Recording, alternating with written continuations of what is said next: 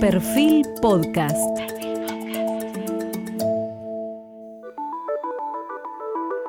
Periodismo puro. Jorge Fontevecchia en entrevista con el actor Pablo Echarri. Hoy estamos con Pablo Echarri, quien no necesita presentación, pero sí algunos comentarios. Pasó la línea de los 50 años, exitoso, es uno de los actores más populares de la Argentina. Su participación en la televisión es equivalente a rating.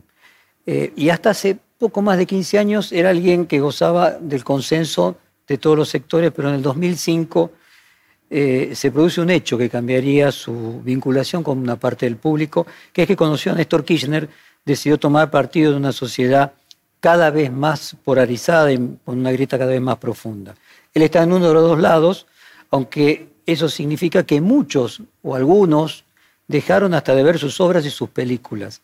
Echarri dice que respondió un impulso, que la inequidad que había visto en Villadomínico cuando era niño eh, la vio reflejada eh, cuando conoció a Néstor Kirchner y vio allí un camino de solución. Y así se transformó en un activo defensor de lo que en ese momento era el modelo y otros llamaban peyorativamente el relato. De Néstor Kirchner dice que es como un padre. Precisamente en torno a su padre Antonio se dio lo que Pablo juzga como la experiencia más dolorosa de su vida cuando fue secuestrado en el año 2002 y Pablo manejó personalmente la negociación con los delincuentes. A los 18 años comenzó a estudiar teatro con Lito Curus, simultáneamente trabajaba vendiendo ropa, pero apenas llegó a la televisión fue un actor sumamente reconocido. Eh, Resistiré, Montecristo, El Elegido, son programas recordados por todos que fueron muy vistos en su momento. Ganó varios premios Martín Fierro por Los Busca de, busca de Siempre, Montecristo y el mencionado Elegido.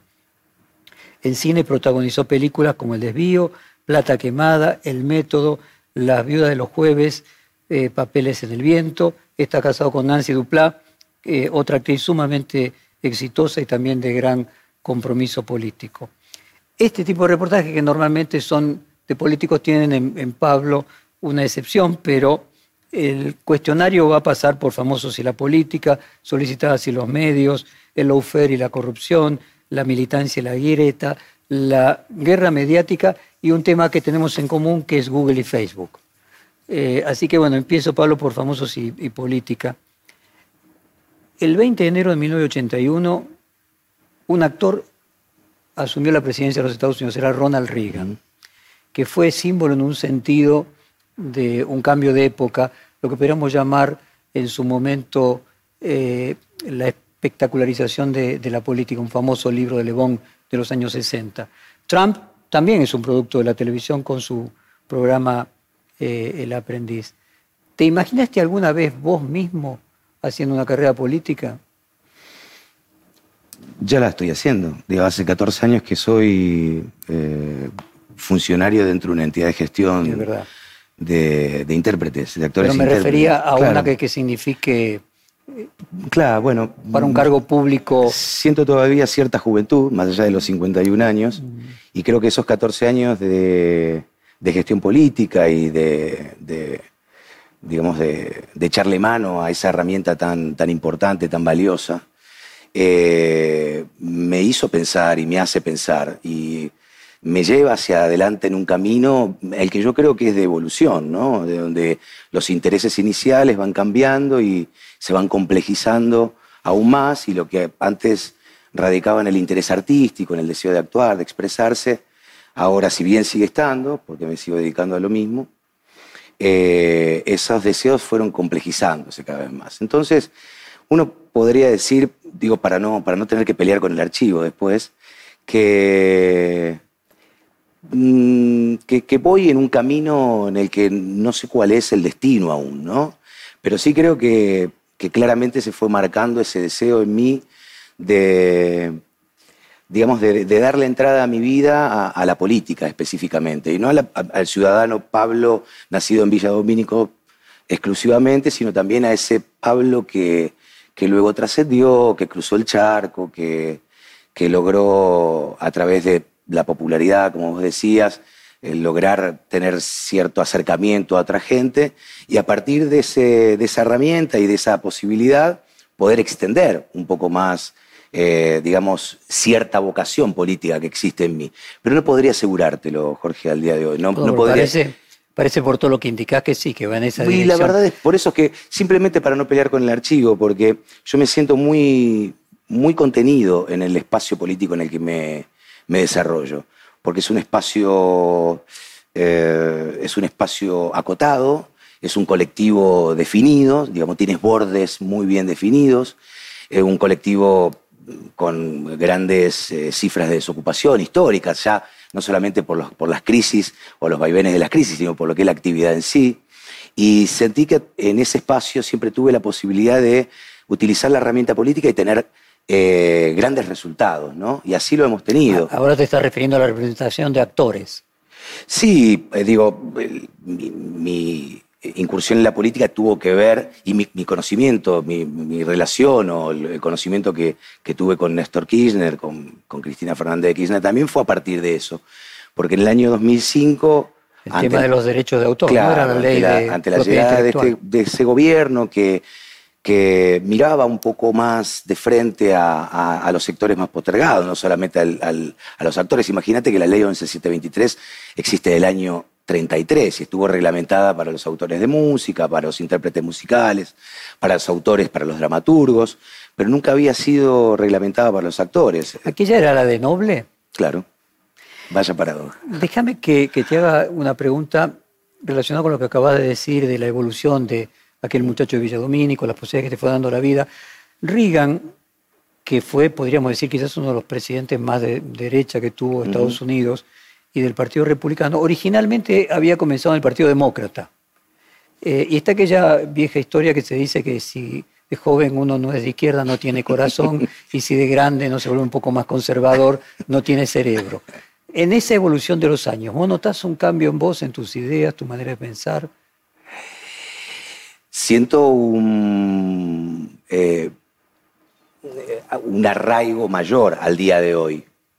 De todas maneras voy viendo la realidad con, con otros cristales también, ¿no? Y me voy, voy desandando el camino, me voy dando cuenta que eh, con el paso del tiempo, eh, cierta visión más eh, inclinada hacia un espacio, hacia un hacia la izquierda, podría ser, se va de alguna manera moderando en pos de eh, la concreción de los objetivos, ¿no? O sea, la Argentina de hoy es una, es una respuesta de eso. El gobierno actual es un poco la representación de, cierto progresismo, cierta izquierda posible en estos momentos, ¿no? Intentar repetir una experiencia como los 12 años de kirchnerismo hubiese sido imposible. Entonces creo que eh, esa moderación, esa, eh, ese matiz que voy colocándole a la visión, eh, podría acercarse un poco a eso que vos decís. De Ah, todas perdóname, formas, eh. tengo un pensamiento tanto crítico con respecto al- a la posición demócrata y republicana en los Estados Unidos. Yo no, no noto tanta diferencia entre las dos posturas, ¿no? Ni hablar hacia afuera. Hacia adentro uno puede observar que tanto los demócratas como los republicanos tienen posturas bastante antagónicas o diferentes. Ahora, ante la visión hacia afuera, hacia lo que es la política exterior de Estados Unidos, eh, lo reconozco como la misma cosa. Entonces, lo que sí me considero es, es un tipo progresista, eh, peronista, que, o sea, arribo al peronismo de mano del kirchnerismo. Porque fue- hablas sin parar, o sea, para la carrera Bueno, no. política. Bueno, me- me dedico un poco a eso también, ¿no? Puede ser muy bueno. Bueno, no, pero en general eh, en la actuación a veces los textos son de otros y no, no- Ujú. no implica eso una eh, oralidad propia, ¿no? Que veo bueno, que en tu pero eso también fue la razón por la que caso, eh, evidentemente comencé está. a utilizar otra herramienta, porque notaba esa, ese hecho Mm. fáctico de, de estar diciendo la letra de otro y hubo un momento en mi vida que necesité decir la mía propia. ¿Pudiste ver actuar a, a Eva Perón en los registros que quedan? ¿Y Muy vos poco. crees que hay algo en la condición de, actriz que le permitió a ella hacer más fácil la comunicación con los demás y, y- y generar un contacto con los demás? Sin dudas. No solamente la comunicación, sino también la posibilidad que tiene el actor, la actriz, de ponerse en la piel del otro. Creo que la comunicación es un hecho posterior, que sí, seguramente ha tenido una enorme facilidad y un gran talento para, para transmitir. Pero el primer talento que ha tenido fue la posibilidad de colocarse en la piel del otro.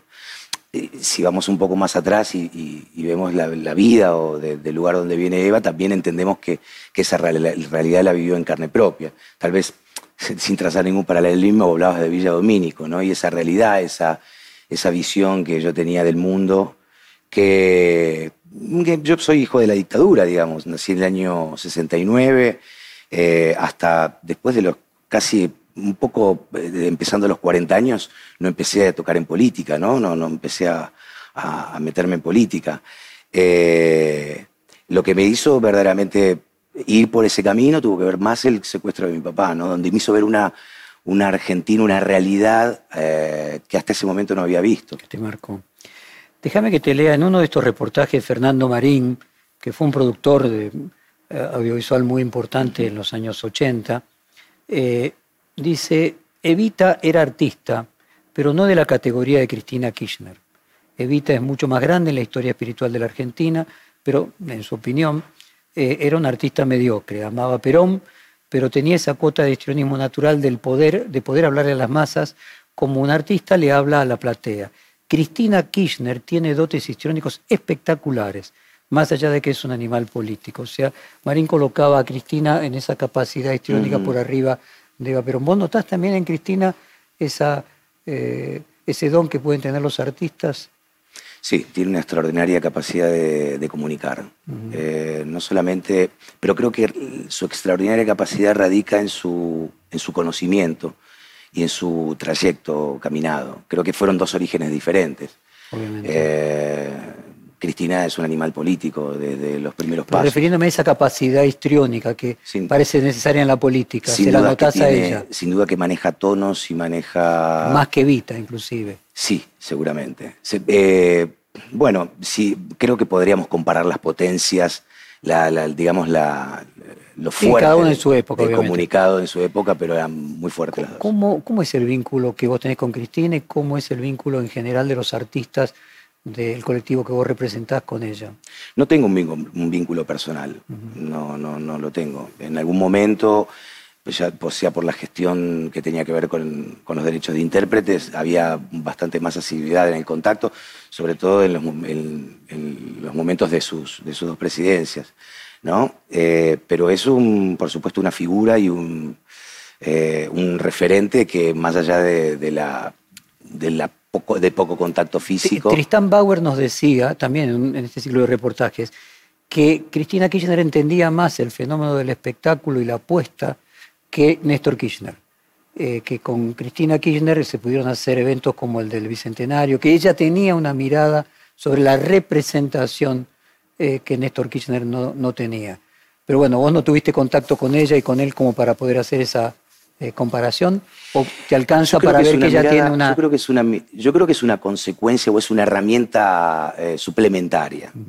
Lo que tiene Cristina Kirchner es que es un extraordinario animal político y tiene una visión geopolítica, tanto de la Argentina como del mundo, extraordinaria. Entonces creo que después tiene una gran capacidad de comunicación. No, me refería a comprender la importancia que tiene eh, la puesta en escena eh, Seguro. Que a lo mejor Néstor, Kirchner más, más, clásico, que la le gustaba hablar con los intendentes, más un sentido del poder menos simbólico y más real. Sí, sí, sí, más concreto y más de, caminar, de caminar el, de, embarrar el, los, zapatos, para generar consenso, ¿no? Decime, eh, Pablo, cuando uno asocia esta facilidad que hay entre la representación, el mundo del espectáculo, que hablamos antes, aquel famoso libro Le Bon, de eh, la sociedad del espectáculo y la política convertida en espectáculo, cantidad de partidos políticos que han utilizado actores para que sean candidatos. ¿Por qué crees que la persona que probablemente haya acumulado más rating y más popularidad en los últimos 20 años que Stinelli nunca haya podido medir muy bien en las encuestas y le haya permitido ser candidato? Hay determinadas condiciones que la fama no te da. ¿A qué lo atribuís? ¿Cuál es tu conclusión? Em, yo no creo que el rating o la popularidad sea una condición exclusiva como para poder arribar a la política. Yo creo que tiene que ver con, el pensamiento, con la formación política, con la idea de país que uno busca y, para construir... Con representar una idea, decir. Seguro, sí. Si hablamos de un Marcelo Tinelli, eh, si yo lo viese como una perspectiva política, lo vería dentro posiblemente del peronismo, ¿no? Como para poder aprovechar esa popularidad.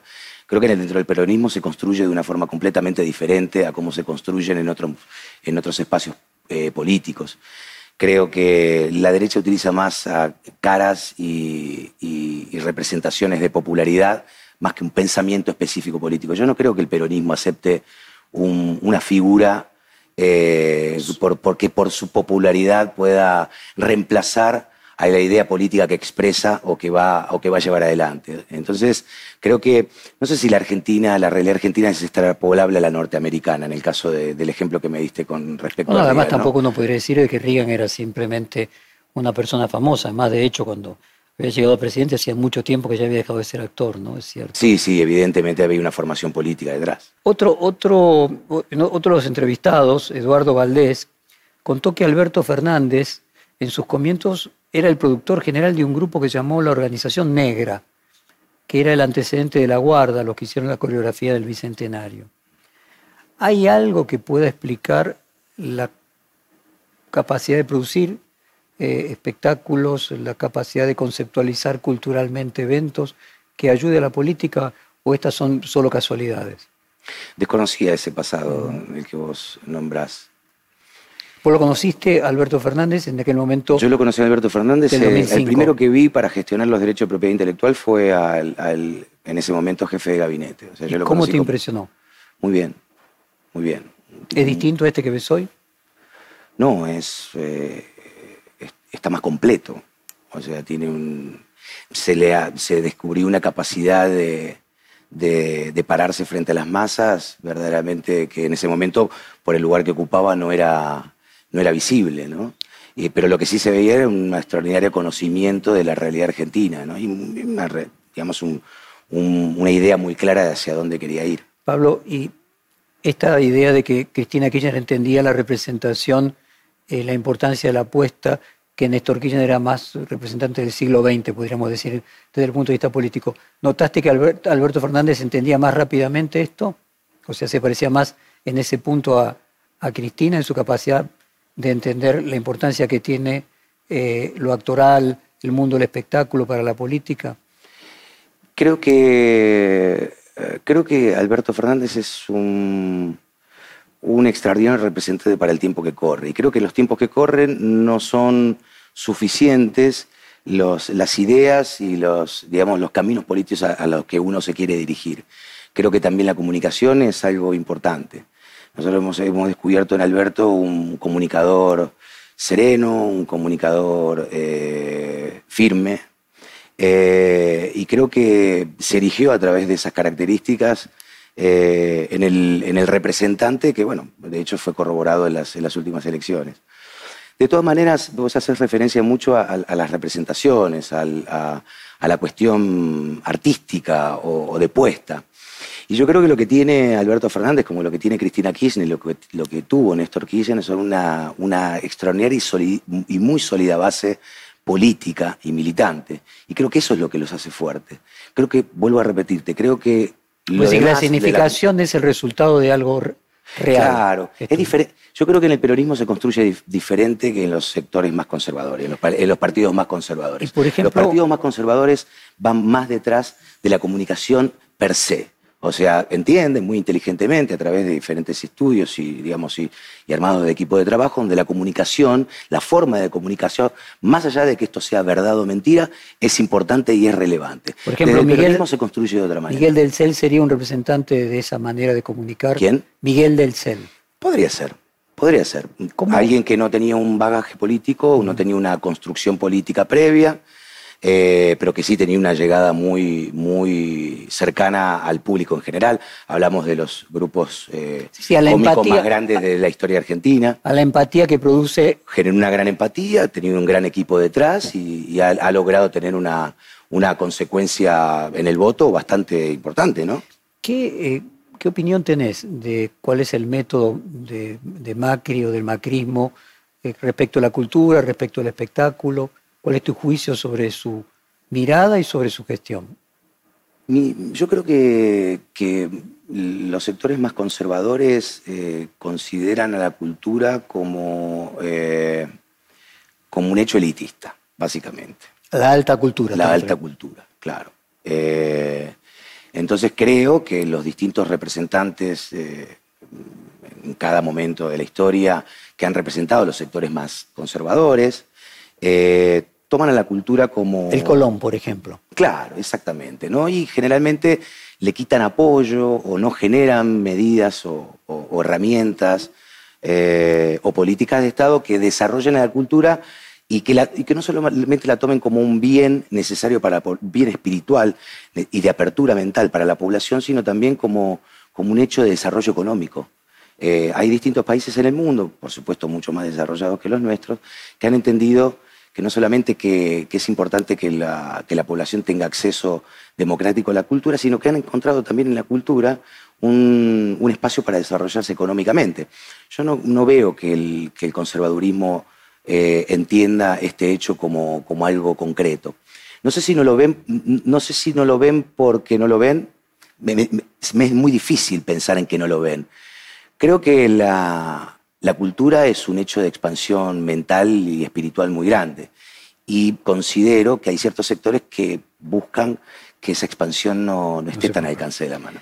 Eh, te sigo con otras entrevistas en este mismo ciclo. Luis Brandoni, eh, radical de Juntos por el Cambio, se refirió a su paso a la Asociación Argentina de Actores diciendo, te voy a leer textualmente, tal como dije, había gente que pensaba de muy distinta manera, se estaba refiriendo a los años 70, la diferencia política no era un tema prioritario, nadie te preguntaba de qué equipo eras, convivíamos gente que pensaba muy distinto, por entonces no tenía pertenencia partidaria, recién asumí la militancia partidaria, dice Brandon en 1982, cuando me afilié a la Unión Cívica Radical. El fenómeno actual de la grieta es algo mucho más reciente y él se refería a que era algo que no recordaba en los años 70. ¿Existe una grieta entre los actores? ¿Notás que fue produciéndose algo distinto cuando vos comenzaste? El momento del que hablaba Beto, del que habla Luis, el enemigo era otro. Unificaba. Unificaba. No había dudas que se luchaba contra un enemigo feroz que luego, años, algunos años después, iba a manifestarse de manera muy cruel y muy contundente, ¿no? Eh, generando también una gran cantidad de, actores y actrices desaparecidos y desaparecidas. Entonces, claramente, ese, ese hecho concreto unificaba.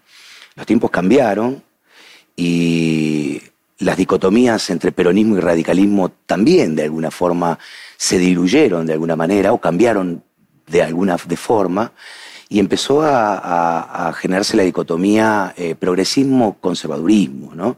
Entonces ahí vimos también cómo ciertos eh, representantes del peronismo han cruzado ya definitivamente, si bien el peronismo es un, es un eh, espacio muy amplio, representativo y ha albergado derechas e izquierdas con la misma facilidad, hemos visto cómo digamos, gente que se autodenominaba peronista ha cruzado a, un, a un espacio más conservador y cómo radicales que se denominaban progresistas, eh, también han, pasado para este, para, este, para este sector. Así que si vos me preguntás concretamente si la grieta existe, claro, la grieta existe, la grieta es mundial con respecto a una postura y la otra. Después podríamos analizar y tendría la capacidad para analizarlo en Me quedé con tu idea de que las categorías hoy no son peronismo y antiperonismo, o peronismo y radicalismo, sino eh, progresismo y conservadorismo, y que lo explicabas que dentro del peronismo ha habido las dos cosas. Sin duda.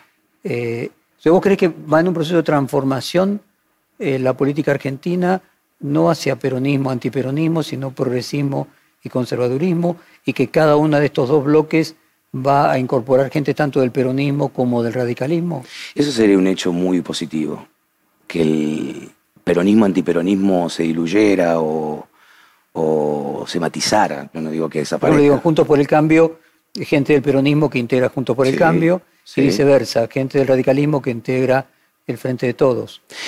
Sí, pero hay un hecho, eh, un hecho muy eh, dañino que es el, antiperonismo per se, digamos, el, generar un movimiento político por oposición a otro movimiento. Por eso, vos ves que en una evolución eso desaparecería y se transformaría en dos categorías que no tienen en cuenta el contra al otro. Sí, porque existe algo con respecto al antiperonismo, que viene por supuesto de los sectores más conservadores, que cuando toman el poder hay como una sensación muy velada, muy interna, de, desaparición de, ese, de esa... de que eso no exista más, o sea, de que pudiera eh, acabarse ese movimiento. ¿no? Deseo de extinguirlo. De, que se extinga. Y la verdad es que ese deseo de extinción genera una contraposición muy fuerte, ¿no? Del otro lado, porque tiene que luchar para sobrevivir. Y creo que cualquier país que quiera desarrollarse lo que tiene que hacer es tener la certeza de que deben albergar los dos, eh, los dos pensamientos políticos como para poder pensar en algún tipo de acuerdo mínimo como para poder hacer algún avance fáctico. Brandoni, para concluir con él, que dice como antiguo alfonsinista, me resulta muy difícil perdonar las actitudes del peronismo durante el primer gobierno democrático. ¿Cómo se hace para perdonar? Digo, ¿Vos también tenés la necesidad de perdonar? Eh, Luis fue peronista alguna vez. También tuvo, tuvo hechos muy, muy duros, eh, fue perseguido por la AAA durante un tiempo largo, eran momentos muy tumultuosos en la Argentina, donde este espacio que yo te digo que estaba, que se vinculaba que albergaba a, distintos movimientos, digamos, a, pensamientos eh, antagónicos, eh, ha generado eh, mucha zozobra. A él le cuesta mucho perdonar y me imagino que mi pregunta es, en tu caso, vos también debes tener cuestiones que perdonar. ¿Podés perdonar? Mucho para perdonar, ¿eh? No, no, no. no. Em, yo cuando definí mi posición política sabía qué era lo que estaba haciendo y sabía que iba a generar, que iba a generarme consecuencias, de las positivas y de las negativas. Entonces, ¿a, quién debería perdonar yo? ¿Qué debería perdonar algún productor que no me contrata? No, eso se trata de gustos personales que pueden tener que ver hasta, hasta con lo artístico. Eh, no tengo nada que perdonar. Y por supuesto que creo que la, creo que la, virtud de perdonar es el, primer, el primer paso como para poder generar una sociedad diferente. Bueno, quizás fuiste perdonando simultáneamente que los hechos se iban produciendo.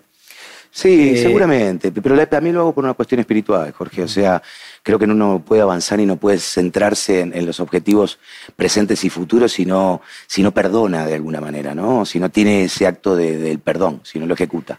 Eh, vos hacías tu interpretación sobre los componentes a futuro de las nuevas categorías políticas argentinas. Hoy por hoy el Frente de Todos tiene tres componentes, tres patas. El kirchnerismo por un lado, el masismo por el otro y lo que puede representar a Alberto Fernández como el peronismo no, no tradicional. ¿Cómo te relacionás vos con cada uno de estos tres componentes? ¿Te llevas mejor con uno que con el otro? ¿Cómo imaginás que se van a ir amalgamando en el futuro? Me llevo muy bien con los tres, porque son, son tres peronismos progresistas son tres peronismos bastante cercanos, por lo menos en algunos aspectos eh, de, ellos. Eh, digamos, yo diría que el, peronismo, el, kirchnerismo es el movimiento más representativo de lo que fue la unión entre Perón y Eva, ¿no? Y el otorgamiento de derechos, el ajuste de derechos. Sería arcaico decir que el kirchnerismo está más a la izquierda, que Massa está más a la derecha y que Alberto Fernández está en el medio. Pero claramente yo he visto tanto, tanto a Sergio Massa, como Alberto Fernández, bueno, ni hablar del kirchnerismo del que me siento parte del espacio, eh, ocupados por achicar la desigualdad, digamos, por, por hacer que esa desigualdad eh, sea cada vez menor. ¿Cuál sería la diferencia? si tuviera que explicar la diferencia de la esencia de estos tres componentes, ¿en qué se diferencian? Entiendo lo que se parecen, que están mencionando vos, que todos tienen una preocupación por reducir la desigualdad.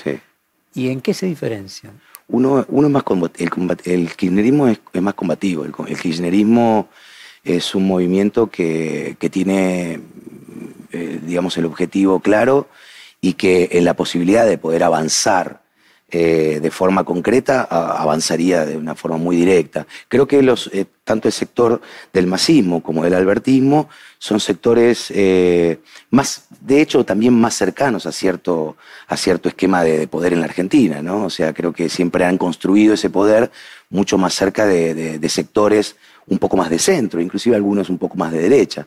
Por eso que me parece tan virtuoso la coalición, por eso me parece ese conjunto, esa unión de, de, ideales, me parece que es un, motor un motor verdaderamente potente. Porque creo que hay un punto en común que tiene que ver con la búsqueda de la, de la, de la de achicar la brecha de desigualdad. ¿Hay algo estético? Es decir, que es un problema de lenguaje, de presentación, a lo mejor que eh, el, el kirchnerismo es más combativo oralmente y que finalmente es una diferencia discursiva, para ponerlo en términos concretos, que se busca lo mismo, pero que hay una estética distinta eh, que finalmente es una táctica.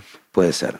Sí, Sí, puede ser. El kirchnerismo lo, lo ha demostrado en los, en, en los años que ha gobernado, en esos 12 años que ha gobernado que también ha gobernado con un, con un esquema de poder bastante fuerte político, ¿no? Porque ha logrado mayorías eh, en muchos momentos de, de, del trayecto de, dos, de, esos 12 años. Eh, creo que el kirchnerismo es un poco la representación del, de la lucha de, la lucha progresista de los años 70. Creo que es un poco la reencarnación de, digamos, de, esos jóvenes y esas jóvenes que avanzaban hacia la búsqueda de un, de un país mejor. Y creo que lo que sí tiene es una, es una mayor determinación.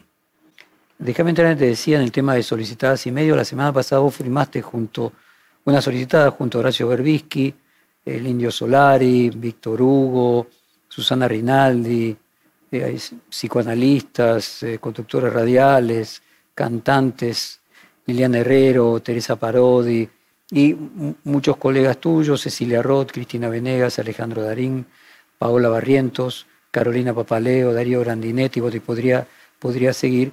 Y la solicitada tenía como título Para la mano Cablevisión. ¿Cuál es tu propia mirada y relación con el Grupo Clarín a lo largo de los años? Yo no firmé esa solicitada. ¿No firmaste? No, perdón, perdóname que te, que, no, que claro, te contradiga, pero no, he firmado otras. Pero yo específicamente no, no firmé esa solicitada. ¿Y hubiera no, firmado no. esa? A ver, yo tengo cablevisión en casa, mm. Y la verdad que tengo una excelente relación con toda la gente, con todos los trabajadores, tanto de Fivertel como Cablevisión. Eh, yo lo que creo que lo que esconde un poco esa solicitada tiene que ver con, con algo que tiene que ver con, con, con el poder dominante en general, ¿no? O sea, básicamente.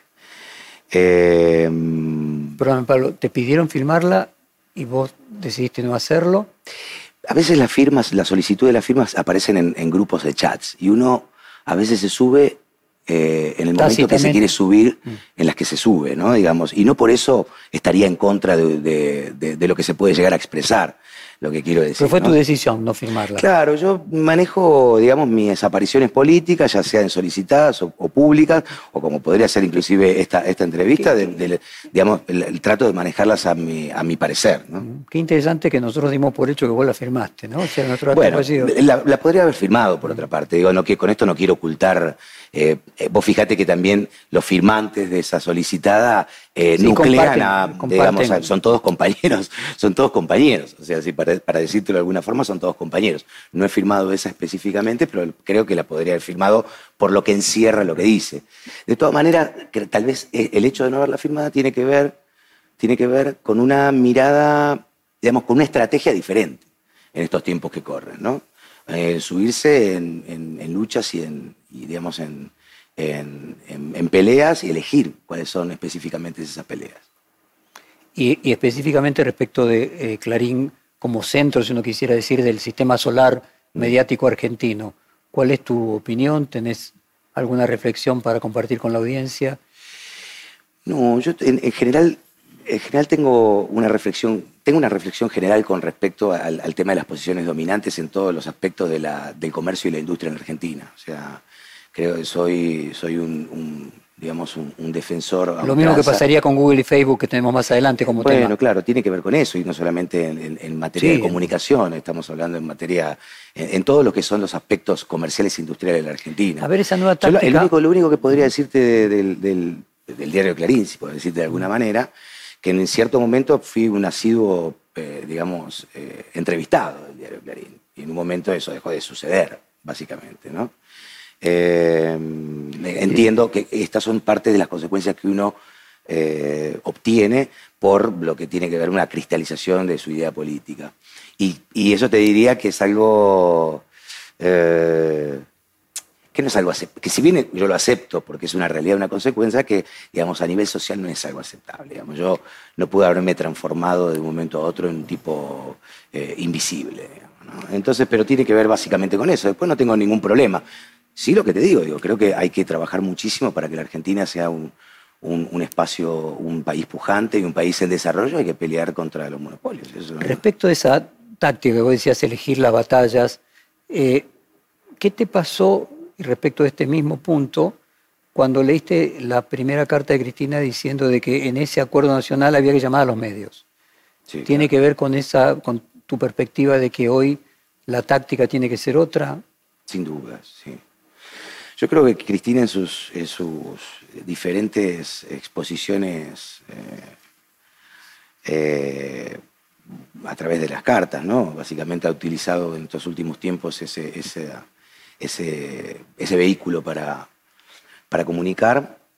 Eh, ha dado muchas muestras de que si bien es un, tiene una idea clara de cuál es la Argentina que, hacia donde ella quiere ir, entiende también que los momentos políticos son, son diferentes. Y que claramente la posibilidad de poder avanzar en un, en, un acuerdo de algunos puntos, porque ya vuelvo a repetir, introduzco esta idea. Uno tiene que sentarse a comer asado los domingos con, ni, invitar al cumpleaños del hijo o al casamiento de nadie a quien, a quien no quiero, con quien no se siente cómodo. Pero en la Argentina de hoy hay una posibilidad de establecer una serie de puntos de acuerdo para avanzar en un sentido, para salir del letargo y salir del pozo en el que estamos, en el que estamos sumergidos.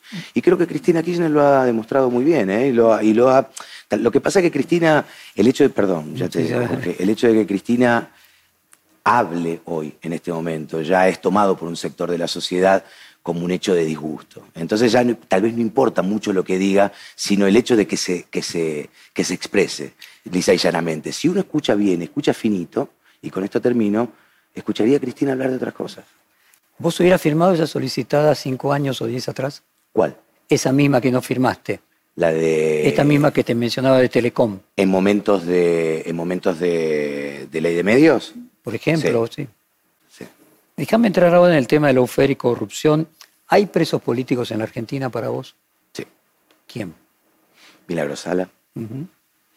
Creo que el proceso del ex vicepresidente ha sido eh, viciado en los procesos de instrucción, creo que hay cosas que están poco claras. Creo que el... Otros presos serían en su momento debido. Eh, sí, bueno, eh, hablaría de, Luis de Lía, creo que está preso por una, por una causa verdaderamente menor. Y, el tomo de la comisaría. Sí. Creo que hay un ensañamiento.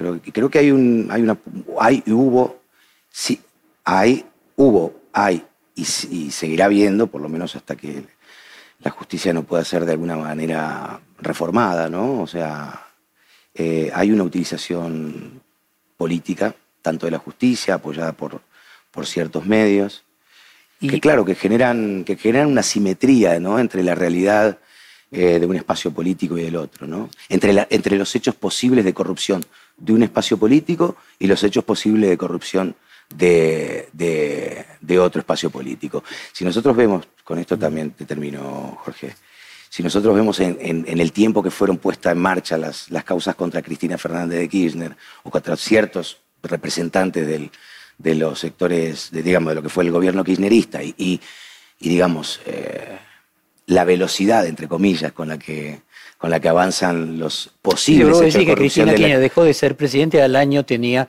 una cantidad de ah, causas, mientras que Macri Además no de un ensañamiento específico. Ahora, ¿no, notas que sería justo también decir de que ella venía de 12 años de un gobierno? Entonces hay 8 años de Delta con Macri, ¿no? Sí. Digo, para, para, para ser sí, podría ser, podría ser. De todas formas, tal vez puedas coincidir conmigo que, digamos, que la composición de la justicia es absolutamente desigual en, términos ideológicos, ¿no?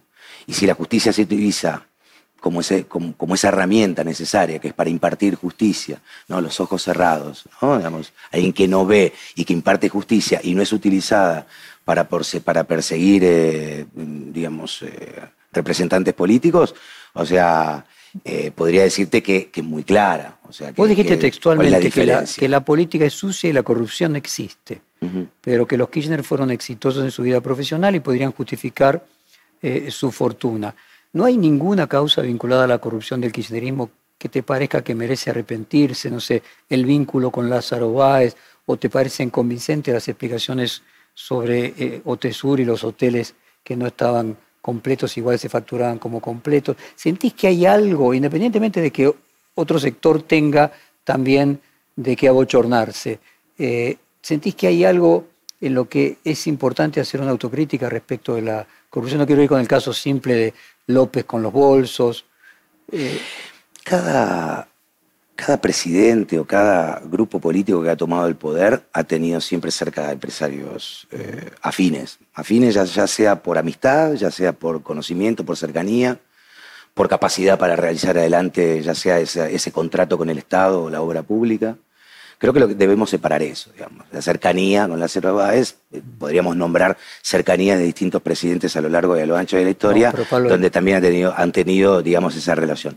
Después lo que tendríamos que ver qué es lo que la justicia ha podido dilucidar con respecto a esa unión y si ha existido específicamente algún tipo de, algún hecho de corrupción.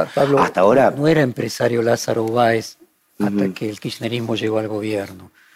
yo me pregunto si, inclusive desde el punto de vista del actor, no hay algo necesario de la sinceridad en la autocrítica. Yo te digo, lo noto esto en todos los reportajes que hago, como este son muy moderados, y la necesidad de espiar una autocrítica, sin ninguna duda, el caso de Lázaro Báez muestra a, todas luces, era un señor que no, no era empresario antes de que... Pero no era empresario, pero ¿qué, conexión tiene eso con posible connivencia con Cristina Fernández de Kirchner o con Néstor Kirchner si eso no pudo ser descubierto en la justicia? No, que no pudo haber sido, es como partícipe necesario. Podríamos discutir, vos querés autocrítica, podríamos discutir si Lázaro Báez, que no era un empresario hasta ese momento, en un momento determinado comenzó a, desarrollar, eh, digamos, su, esquema empresarial de otra manera.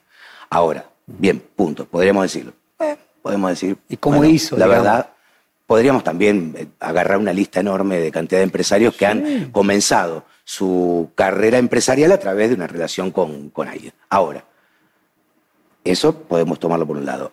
¿Qué relación existiría en este caso con respecto a algún hecho de corrupción eh, eh, con respecto a Cristina Kirchner o a, Néstor Kirchner? Te digo, eh, la cantidad, la velocidad, obviamente vos podés decir, no sé, de que la, Mulgeroni comenzó con el petróleo el papá de Bulgeroni en la época de Frondizi, y que luego a lo largo de 40, 50 años construyó una de las empresas petroleras más grandes de la Argentina. Acá, lo que estamos, y acá de lo que estamos hablando es de alguien que en un periodo de muy pocos años, de la nada, hizo la empresa más grande de eh, construcción de una provincia, de la, de la, de la nada. Entonces, hay diferencias de, de, matices. Respecto de secretarios, dos... Son matices, son matices son solo matices. La verdad porque a lo largo de la historia, la mayoría de los empresarios que han hecho una enorme fortuna, que han tenido contratos con el Estado, han empezado por la cercanía con, con uno o, con otra administración. O sea, digamos, después no sé cuáles son esos matices a los que podríamos discutir. el erotismo y la pornografía? ¿Cómo? ¿Hay diferencias entre el erotismo y la pornografía? Eh, podría decirse, tiene el mismo fin, pero podría decirse que hay una diferencia de matices. Exactamente. Uno podría decir que la verdad y Dios están en esos, pequeños detalles, ahí en realidad se hace toda la diferencia. Yo no conozco los matices eh, del, ejemplo que vos hablas de Bulgeroni, no los conozco porque yo creo que mm, recién hacía. Así que tendría que revisar cuáles fueron esos matices, cuáles fueron otros matices. Podríamos hablar de otros matices también, ¿no? El que vos quieras. No, no, no quiero hacer nombres propios porque porque la verdad es que no. Bueno, los secretarios, te encontrás con secretarios con nivel de fortuna, secretario de Néstor y Cristina Kirchner, absolutamente inexplicable. ¿No notas que hay algo, No sé de quién me hablas. El secretario, el secretario que falleció, que Miami tenía cantidad de eh, propiedades, ahora en este momento ni siquiera recuerdo su nombre, pero bueno, no, eh, eh, ¿no recordás el caso del secretario con 80 millones de dólares. No específicamente ese. Conozco el caso de Pablo Barreiro, que fue apretado en la causa de los cuadernos para denunciar a Cristina. Ese sí lo conozco. O sea, no, no tenés nada que te parezca en la causa de cuadernos eh, verosímil. La causa de cuadernos me parece que fue una tragedia con respecto a la instrucción. Creo que el periodo de instrucción es un hecho tan importante como la investigación y como el, veredicto final del juez. Si, el, si los periodos de instrucción son viciados, eh, viciados por los, por los actos que llevan adelante eh, las personas que lo tienen que investigar, me parece que hay un problema grave. O sea, y creo que, justamente la causa de cuadernos ha tenido, eh, no sé si coincidirás conmigo, pero alguna vez creo que te lo he escuchado decir, que, ha tenido problemas de, viciado extremo en, los periodos de instrucción de la causa, ¿no? Yo creo que Como, para por ejemplo, ser no filmar, no grabar las entrevistas cuando verdaderamente la ley obligaba a que eso suce- sucediera, yo, ¿no? yo hago esfuerzos, Pablo, por Yo soy ayudar a la gente a que Yo soy orgánico. Yo quiero al- decirte esto para que, para que vos no lo tomes como, sea, con el planteo una negación mía. sos ¿no? Orgánico. Yo soy orgánico. Ok. Yo soy orgánico y estoy haciendo una entrevista con vos, adelante de toda, de toda esta gente que nos va a ver. Entonces yo debo ser orgánico y trato de ser y trato de, de darte una explicación eh, con respecto a lo que pienso, a lo que siento. No, no, aclarándolo así quedó, quedó muy, No. muy, muy explícito. ¿Hay algún escenario en esa actitud orgánica en el que podés en determinado momento dejar de apoyar al kirchnerismo? ¿Te imaginas eh, que existe algo en el cual vos decís, no, esto no, esto yo no lo voy a, a- a- cruzó mi Rubicón, para decirlo de alguna manera? Dame algún ejemplo. No sé, digo, por ejemplo, eh, si te encontraras con eh, hechos de corrupción que te eh, desmoralizaran. y- López, por ejemplo. Podríamos No, no, digo en el futuro, en el futuro. Ah, en el futuro. En el futuro, sí. No te impide ser orgánico de que no, seas. no, no, no, no, no defiendo la corrupción. Para mí la corrupción es una tragedia. En la es una tragedia mundial, pero en la Argentina es una de las cosas que no nos permite avanzar. No, no, yo he salido y he hablado, y si hurgás por ahí, en los momentos de la aparición de los bolsos de López, verdaderamente lo he condenado, drásticamente. Luego, a lo largo, a lo largo del proceso, del proceso judicial, se han descubierto otras cosas, digamos, ¿no? Con respecto a, dónde de dónde provenían esos dineros. Entonces digo, los esquemas de corrupción son armados, tanto por quien recibe Totalmente, como, como total, por quien total, da. total. En el, Ambos- mundo, ambos en el mundo desarrollado se, eh, la justicia se imparte de esa manera. Los hechos de corrupción no se separan entre quien da la, la dádiva o quien da la coima y quien la recibe. Ese fue el argumento. Ese es un problema que tenemos en Argentina. Ese fue el argumento de Sergio Moro, que casualmente dijo, para poder probarlo hay que ir detrás de los empresarios. Y en Brasil devolvieron más de mil millones de dólares a empresarios que Mm, habían. Pagado. Acá nos quedamos solo con la prisión de Lula. Sí, lástima que bueno, que por, por la, la prisión, digamos, por lo que Lula fue preso fue por, por, un, por la- un aparente departamento que era de propiedad de él, donde no existían, eh, digamos, documentos concretos para poder acreditar eh, su propiedad. Pero bueno, Eh, El Lavallato no es solo la prisión de Lula, porque además fueron presos opositores, candidatos opositores. es verdad. Eh, Es verdad, entonces, pero se anuló, la, se, se anuló la posibilidad del mayor candidato que tenía Brasil en ese momento para poder participar en las elecciones gracias, gracias a esa, a esa, a esa, a esa demostración del offer. Porque yo creo que eso, si bien, como bien vos decís, abrieron el juego hacia, hacia el sector empresarial y utilizaron la delación premiada de alguna forma para empezar a tirar de la piola, eh, utilizaron de, de mala manera, ya que no existe ningún documento fáctico concreto de que Lula era, era propietario de ese departamento para sacarlo de, cosa, medio de las elecciones. Pablo, yo, yo viví en Brasil. eh, Brasil es como mi segunda, mi segunda patria, lo conozco mucho. Llevo más de 30 años en, eh, produciendo en Brasil. Eh, y a mí siempre me, me llama la atención la certidumbre que tienen algunas personas respecto de determinados temas. ¿no? Eh, en Brasil, a Lula no solo lo condenó Sergio Moro, lo condenaron tres tribunales más, más de 20 jueces. Eh, la Cámara de Porto Alegre, lo que sería equivalente a la Cámara de Casación y lo que es su Supremo Tribunal de Justicia. Es decir, decir que no había ninguna prueba respecto de que ese departamento era eh, de Lula.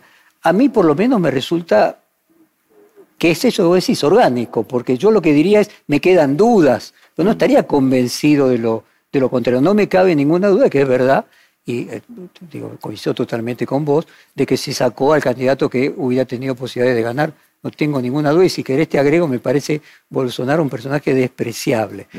Pero me parece que parte del tema de la, de, de- de la discusión política, así como vos decías, de poder sentarse con el otro, es aceptar los, la diferencia de matices. Pero la herramienta de la prueba no debería ser un hecho eh, definitivo en la, en, en la concreción de la, de la- del encarcelamiento o no de una persona. Bueno, fíjate, por ejemplo, acá o sea, ser- porque la opinión Sí. de distintos tribunales, ¿no? de distintos tribunales, sin el hecho concreto, fáctico, de una prueba, eh, la prueba no debería ser el hecho que, que, digamos, que de alguna forma determine la, Oh, oh. la posibilidad de que una persona vaya o no vaya presa?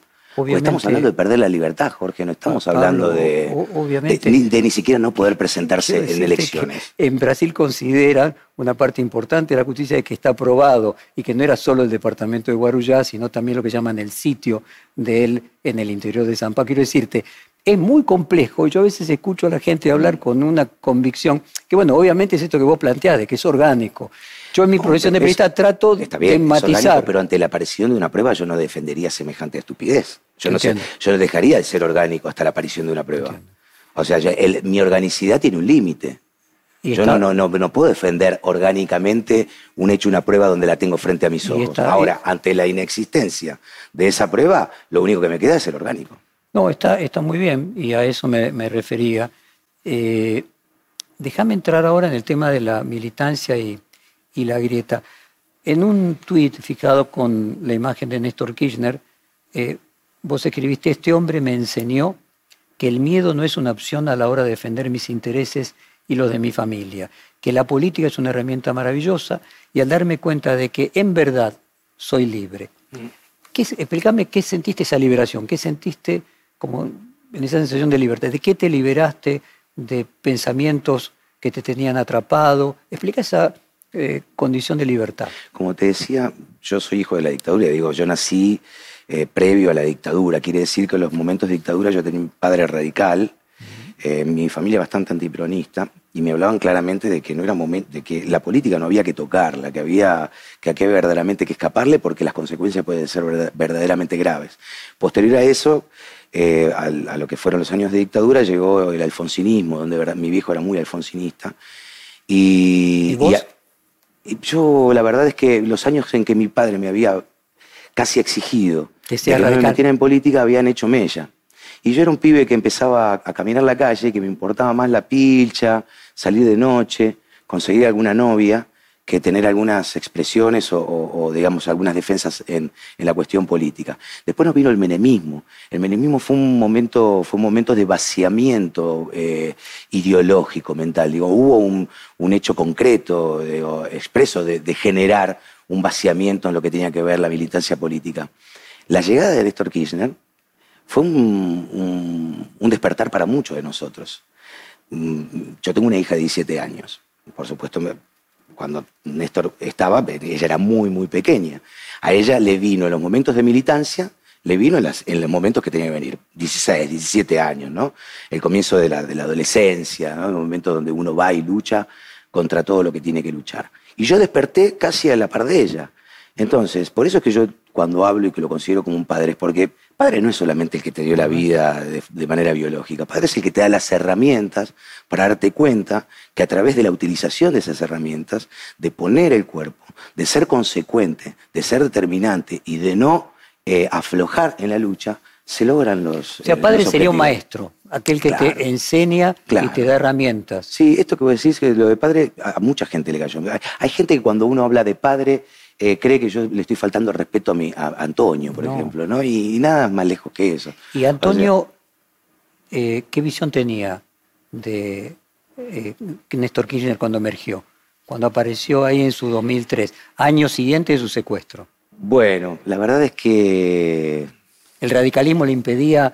mira, eh, casi mi viejo se- se fue de este mundo casi cuando yo empezaba a despertar. Yo te digo, los primeros años de, de kirchnerismo todavía venía con un poco con, con la inercia del, del, del ¿qué no año- compromiso qué año- qué político. año falleció tu papá? Y mi viejo falleció en el 2006. No, eh, sí, o sea, tres años después de... Claro, no, perdón, no, perdón. 2009. Te voy a contar una, una anécdota muy simple.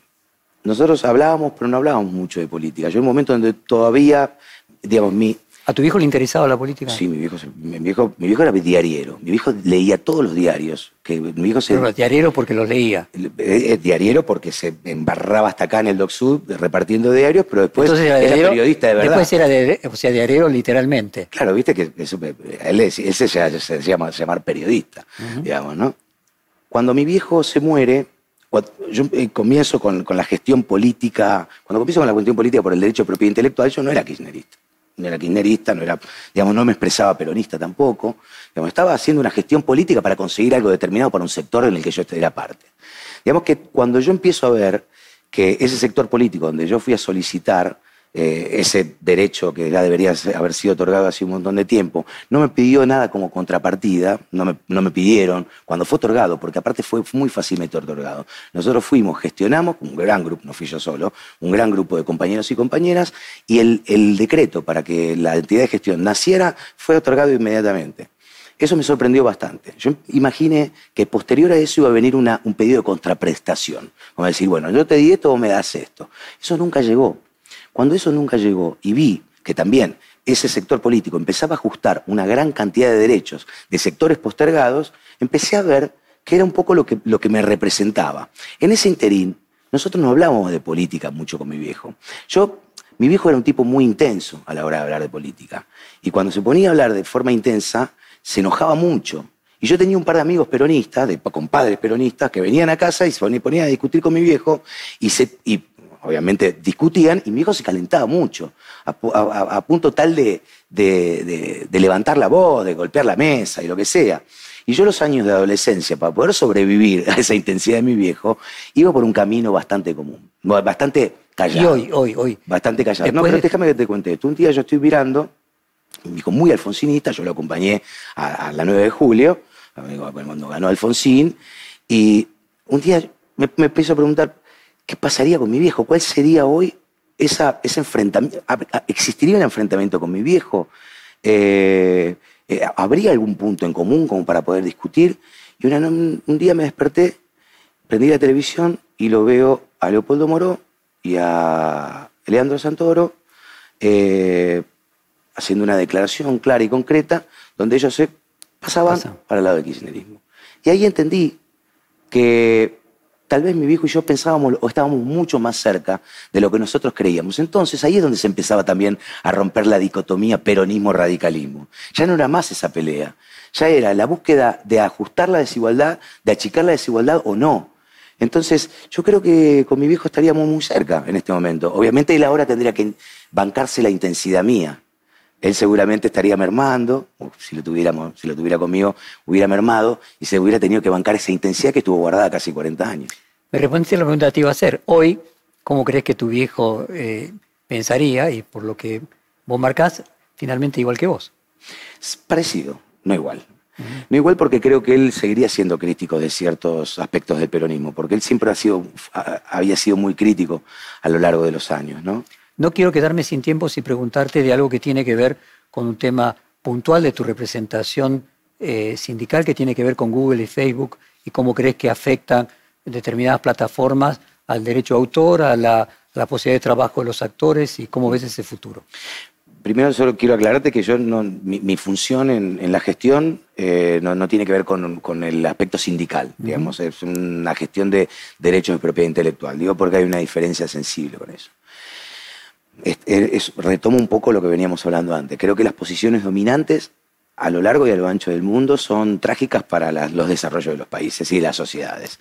Y para el, deseo de conseguir o la necesidad de conseguir eh, que las desigualdades se achiquen.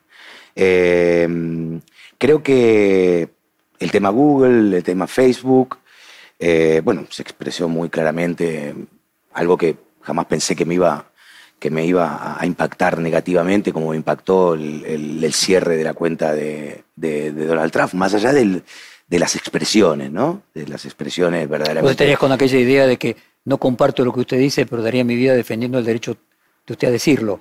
Y sin duda, me parece terrible que, que hay componentes que liberales, le pueda llegar a le pueda llegar a, coartar la posibilidad, más allá de que estoy absolutamente en contra de lo que Donald Trump pregona y, de lo que ha llevado adelante, pero me parece que verdaderamente eh, generar que, el mundo esté generando un nuevo faraón que pueda decidir a quién, escribe, a quién, no. escribe, quién se expresa y quién no expresa, quién no se expresa, me parece verdaderamente peligroso, peligroso. Y creo, pero te vuelvo a decir, porque creo, estoy en contra de, todo tipo de monopolio. Creo que las sociedades que se han desarrollado y que han hecho que las desigualdades sean menores, pero que también han hecho que sus eh, índices de inflación sean menores, son eh, en, todo lo que tiene que ver eh, su economía en general, son las, las sociedades que han logrado desmonopolizarse, digamos, que han dictado leyes rígidas, eh, fuertes que han generado la verdadera competencia. Digamos, el, tema de la inflación, la única forma de la, inflación no se puede manejar ni de la Secretaría de Comercio, no se puede, difícilmente se puede manejar con un acuerdo de precio y de salario.